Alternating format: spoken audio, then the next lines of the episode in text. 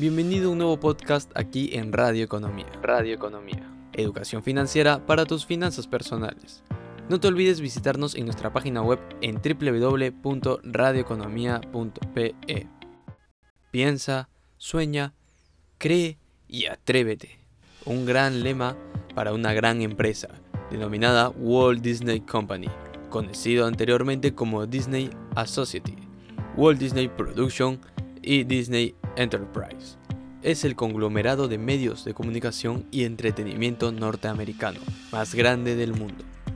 Esta empresa fue fundada por Walt Disney y Roy Disney, con sede en Burbank, California. Además, es operadora y licenciataria de parques temáticos y diversos canales de televisión abierta y de pago, como American Broadcasting Company, ESPN y los diversos canales de Disney Channel Worldwide. Dentro del plano financiero, la empresa cotiza en la Bolsa de Valores de Nueva York desde el 6 de mayo de 1991. Actualmente, la empresa norteamericana es el conglomerado mediático más grande del mundo, seguido de Comcast y Viacom. Y bueno, tras la llegada de la COVID-19, los parques temáticos de Walt Disney Company tuvieron que cerrarse hasta nuevo aviso por medidas de bioseguridad para todos los visitantes que llegaban de diversas partes del mundo. Esto generaría una gran caída para los ingresos de la empresa dentro del rubro del turismo en su sede. Sin embargo, Disney tenía una plataforma de streaming para todos los suscriptores que quisieran ver las series, películas o documentales realizados por la empresa. Mas no tenía la popularidad que tenía su competencia Netflix, pero la pandemia fue la fase del cambio. Según la página web Estatista, la cifra de suscriptores se disparó sumando así los 12 millones de usuarios hasta el 1 de enero del 2022. Según el informe de resultados de la compañía, Disney poseía 129,8 millones de clientes el pasado 1 de enero del 2022. También estas suscripciones estuvieron arraigadas a los efectos que dejó la emergencia sanitaria a nivel mundial las cuales fueron oportunidades de crecimiento, no solo para Disney, sino también para su competencia. Por su parte, Disney pretendía sumar alrededor de 60 y 90 millones de usuarios hasta el 2024, luego de su lanzamiento en noviembre del 2019. Una cifra muy conservadora para una compañía que tiene mucha influencia dentro del sector de entretenimiento y ocio.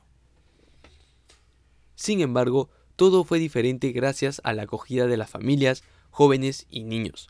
Una plataforma que te brinda las series, películas, documentales más populares y de estreno para compartir en familia desde la comodidad de sus hogares.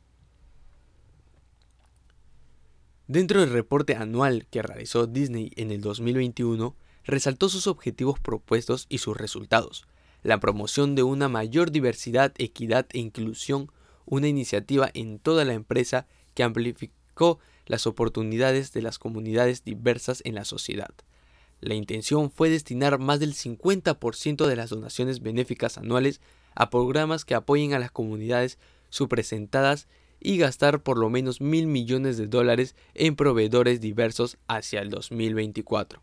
Por otra parte, el compromiso de Disney con el cuidado del planeta se remonta a la fundación hace más de 100 años atrás, una de iniciativas de Walt Disney Company, instalar paneles solares con el fin de desviar el 60% de los residuos operativos y lanzar un embalaje sin plástico para una línea de muñecas en la sede de Castaway Kai y Hong Kong Disneyland sin ánimo de lucro.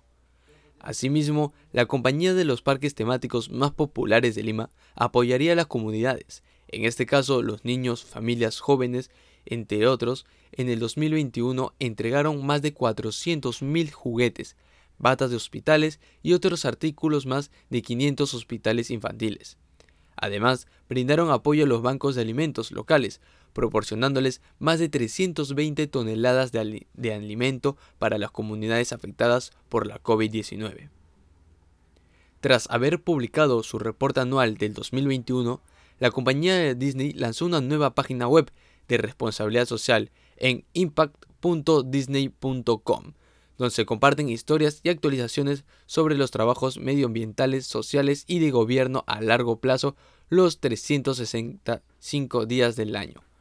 Ahora que las actividades de manera presencial retornan a Walt Disney World, se prepara para el regreso de todos sus visitantes a sus parques temáticos y aumentan los precios de los boletos de varios días.